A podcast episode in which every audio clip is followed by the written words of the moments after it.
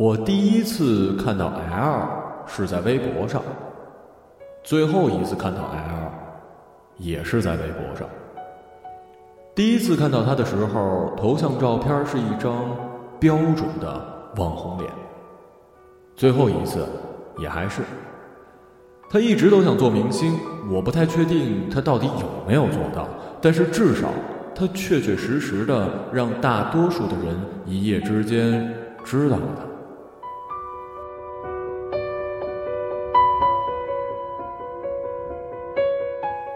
我不知道有没有人计算过，茫茫人海，我们每天要与多少人擦肩而过，与多少人说不走心的废话，与多少人认真的看上彼此一眼，又与多少人相互记住。我想，如果不是因为 L 那张漂亮的脸，在他私信我的时候，我可能连看都不会多看一眼的。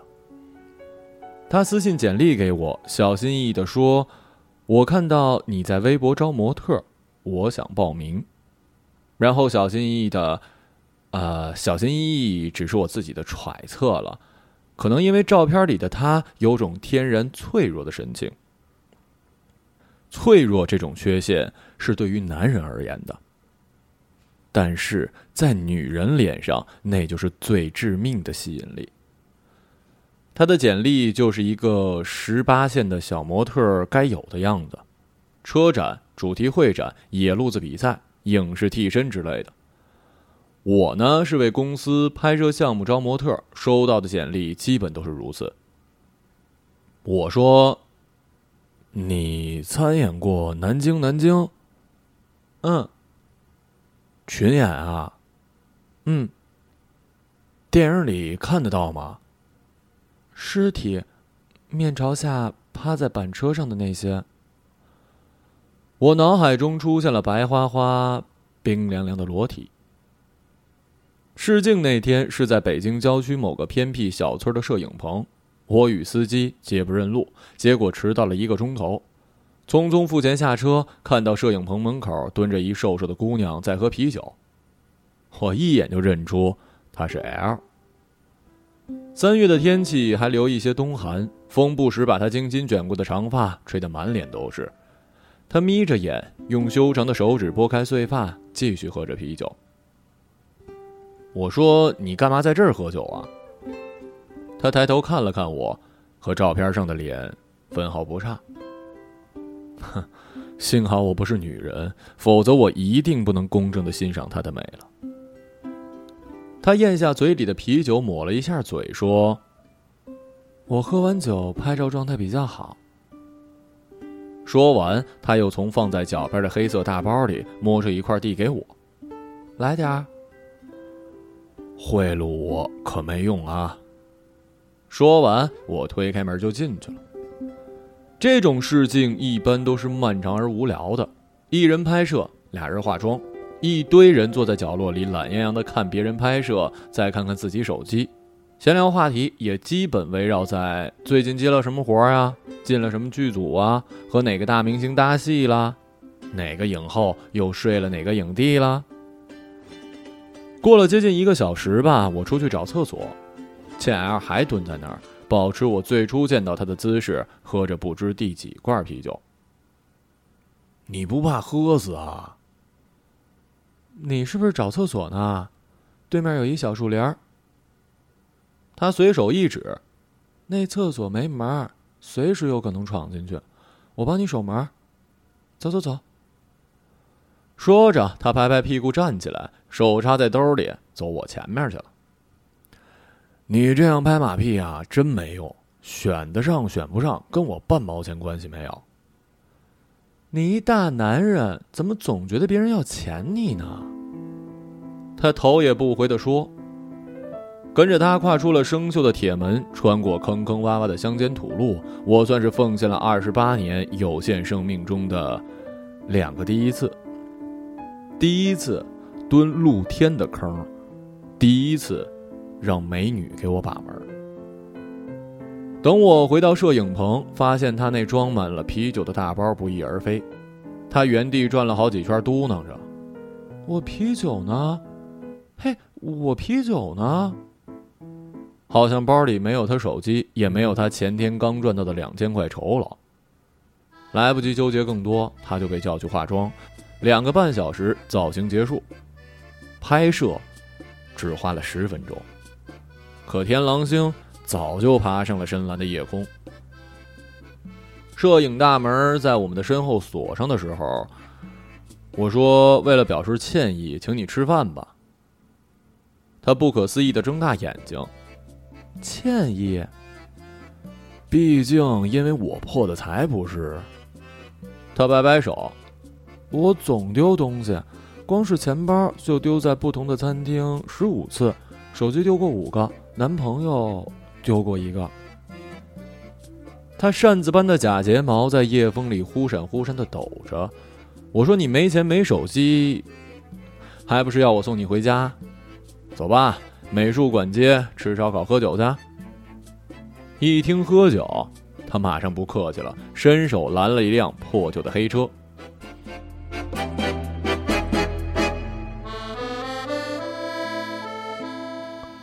冒着油的羊肉在烤肉签子上噼噼叭叭，他熟练的用长长的筷子给肉翻面。我撬开啤酒问他：“为什么做这行啊？因为长得好看，所以就想靠脸吃饭啦？”他很认真的说：“我想当明星。”我推了一堆啤酒给他：“你干嘛不问我为什么想当明星啊？”还能为什么呀？名利双收呗！别跟我说什么演戏是你的梦想啊！你只想做一好演员。他把肉均匀的分到了我们各自的小碟儿，又迅速码好了牛舌。我想被人喜欢。谈恋爱呀，你男朋友肯定特喜欢你。他白了我一眼，喝了口酒，直接抬起一条长腿，踩在凳子上。你会不会奇怪，为什么女生总是结伴去厕所呀？我也奇怪，因为我从来没有过。上学的时候，我就发现，在一个新的群体中，大家会迅速的组成各自的小团体，并选择出共同喜欢与讨厌的目标。而我，却一个角色都得不到。我试着主动的交朋友，但总为别人付出，又不符合我计较回报的性格。后来我就研究那些被众星捧月的女孩。好看是吗？我就学化妆。不能笨是吗？那我就努力背书。性格好是吗？我就不刻薄不发火。可还是不行。其实我不想做那个月亮，能做被路人抬头看见的星星就行。那是因为你太漂亮了。唉，你根本不懂。你看那些明星被陌生人疯狂喜欢，被骂了有人维护，委屈了有人鼓励。我也追过星，也收集过某个明星所有的照片，贴在一个本子上，再寄到他的公司。能让我这样，他是不是很幸福啊？我也许不懂，却相信他说的是实话。你有没有想过，当明星被骂的时候，可比你不招人喜欢惨的多了。十个人里有九个骂我，一个喜欢我，那么一百万个人里就有十万个人喜欢我，值了。绝对数量和相对比例，到底哪个更重要呢？至少他脸够好看，脸皮足够厚，就够了。我只能举起酒瓶和面前漂亮的姑娘砰的撞在一起。祝你美梦成真。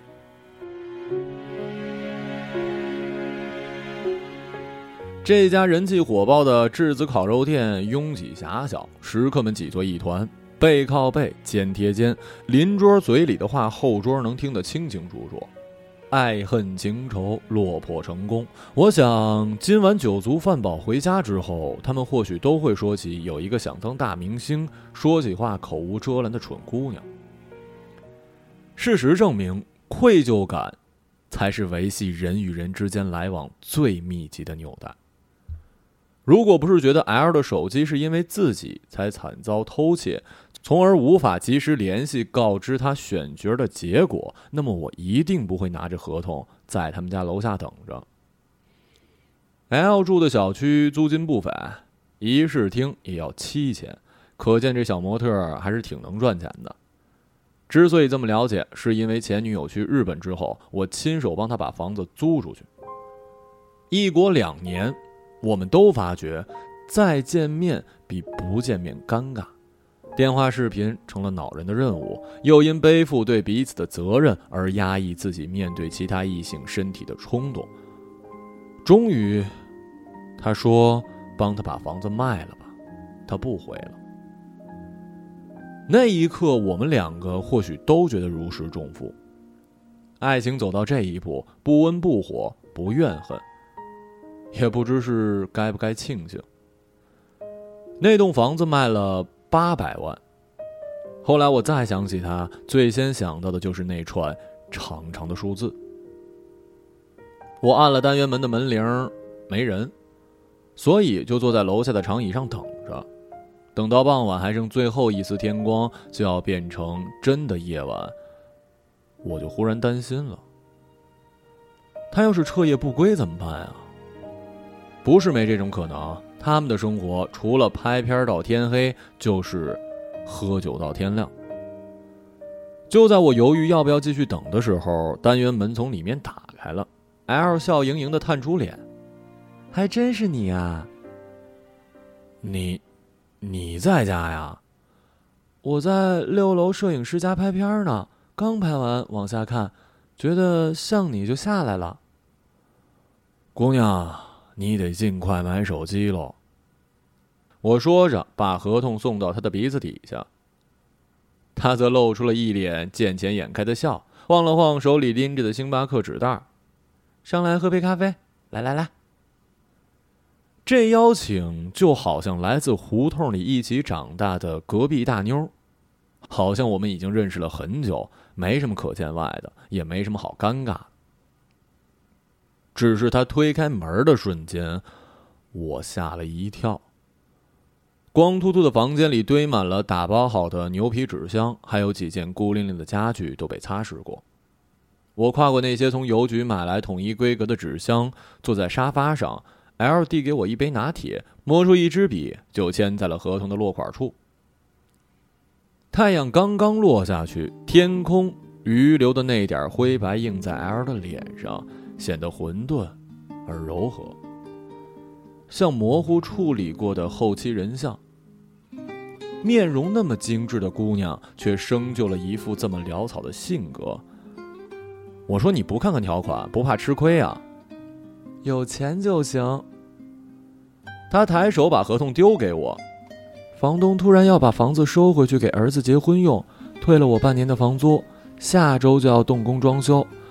我找了足足两天也没找到合适的房，再找不到啊，就得露宿街头了。七千预算房租，你会找不到合适的地儿？嗯，现在预算三千内，缺钱。虽然我很想脱口而出“你怎么会缺钱呢”，但还是给咽了回去。谁还没点自己的小秘密？我放下咖啡，住的远点儿，介意吗？他的眼睛里又露出了那种见钱眼开的光。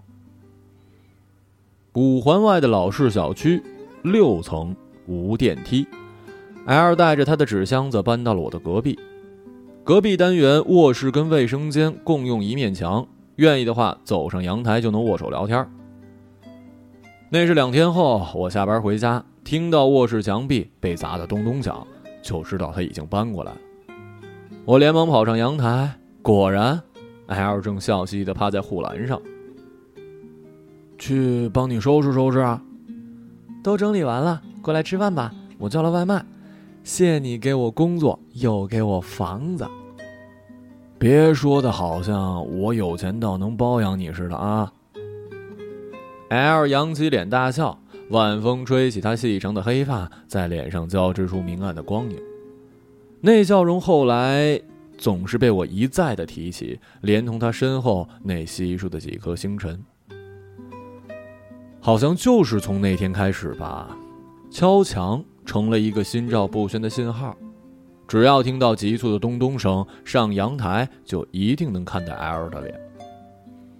这种情况大多发生在零点过后，有时他顶着已经化开的面妆，有时是刚洗了澡，头发湿漉漉的粘在脸上。总之，就是刚刚收工回家，带着满身疲倦，拉开冰凉的啤酒罐。很少听他抱怨潜规则机会少。所以，一颗渴望着爆料的旺盛八卦心，也只好被我压抑在了体内。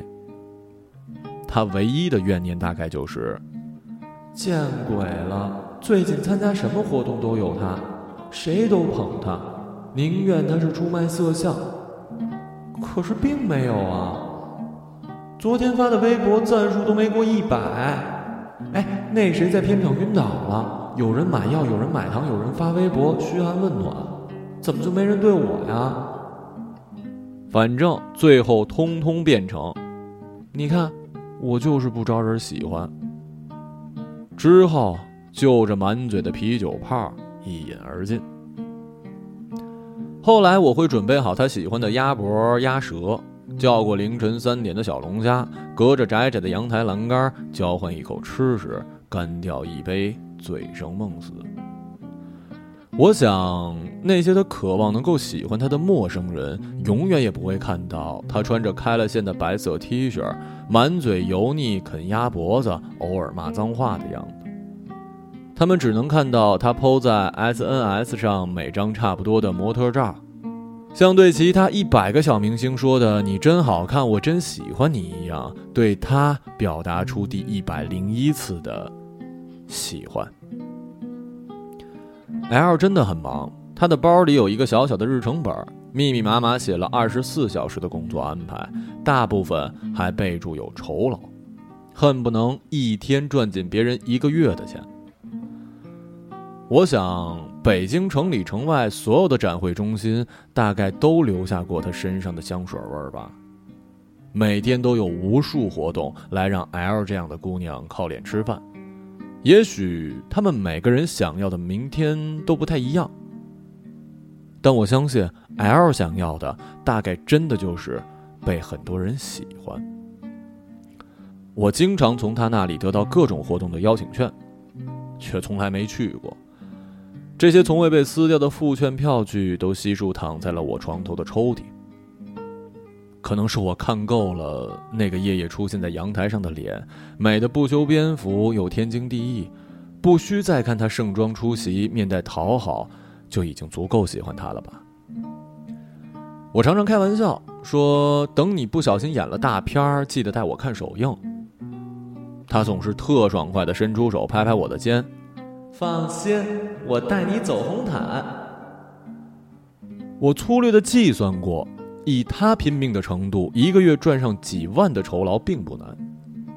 心里的疑惑憋了很久，憋到他喝多了会进错单元，跑进我家又吐又撒泼，这么熟了之后，我才终于开口问：“我说小富婆，你怎么可能缺钱呢？”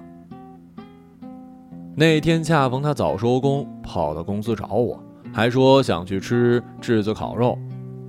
也是夏天了，他在公司楼下的花坛边坐着，晃悠两条大长腿，吸引着南来北往的目光。他还是很熟练的给烤肉翻面，若无其事。我爸尿毒症，心脏不好，一进医院钱就不是钱了。他们常住上海看病，家里房子卖了，贷款换了一个一层有院子的新房。反正我现在能赚多就多赚一点，也没太亏待自己。我竟然没有那么吃惊，好像二十七八岁的年纪，各种生老病死的事情，就像沉船之后一具具冰冷的遗体逐个浮出水面。发小的妈妈动了肿瘤手术，同事的爸爸查出癌症晚期，还没来得及收集喜帖，就忙着奔赴丧宴，也只能暗自感叹，大概是到岁数了。自己悠着点儿，你倒了，爸妈还能指望谁呀？我把滋滋冒油的五花肉从篦子上推到他的小碟儿里。那天晚上，他喝了六瓶百威。我送他上楼时，他突然笑着说：“前两天电视上播了一我参加的节目，好多人专门做了截图艾特给我呢。”说完，他摸出钥匙，拧开防盗门。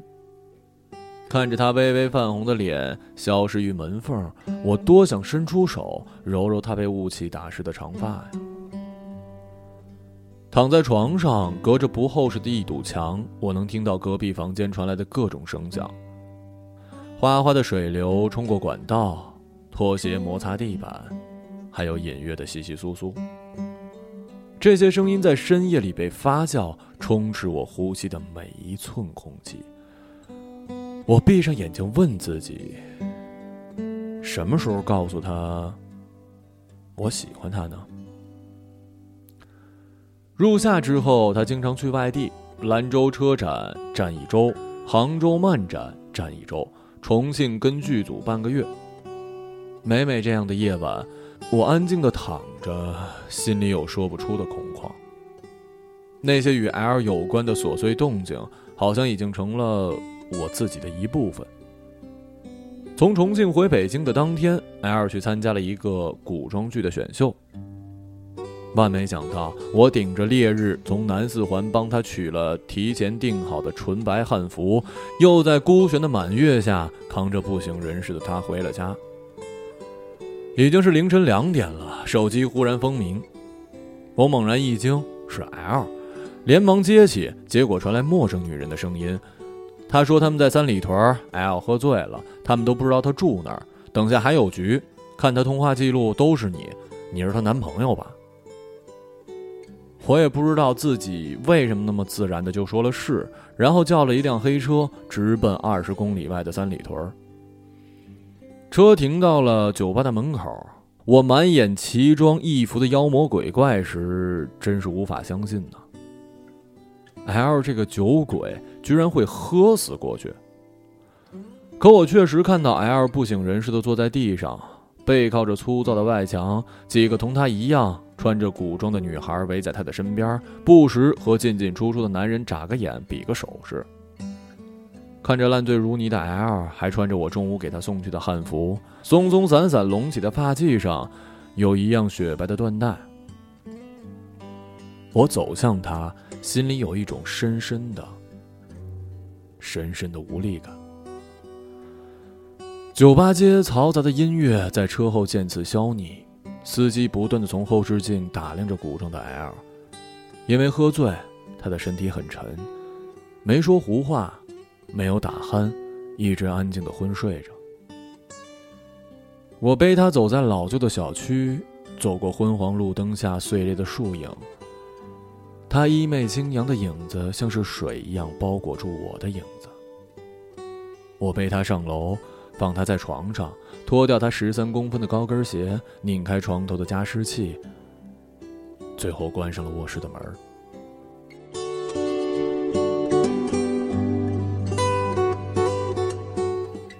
第二天早上，我热了蜂蜜牛奶，煎了鸡蛋和吐司，留在餐桌，便去上班了。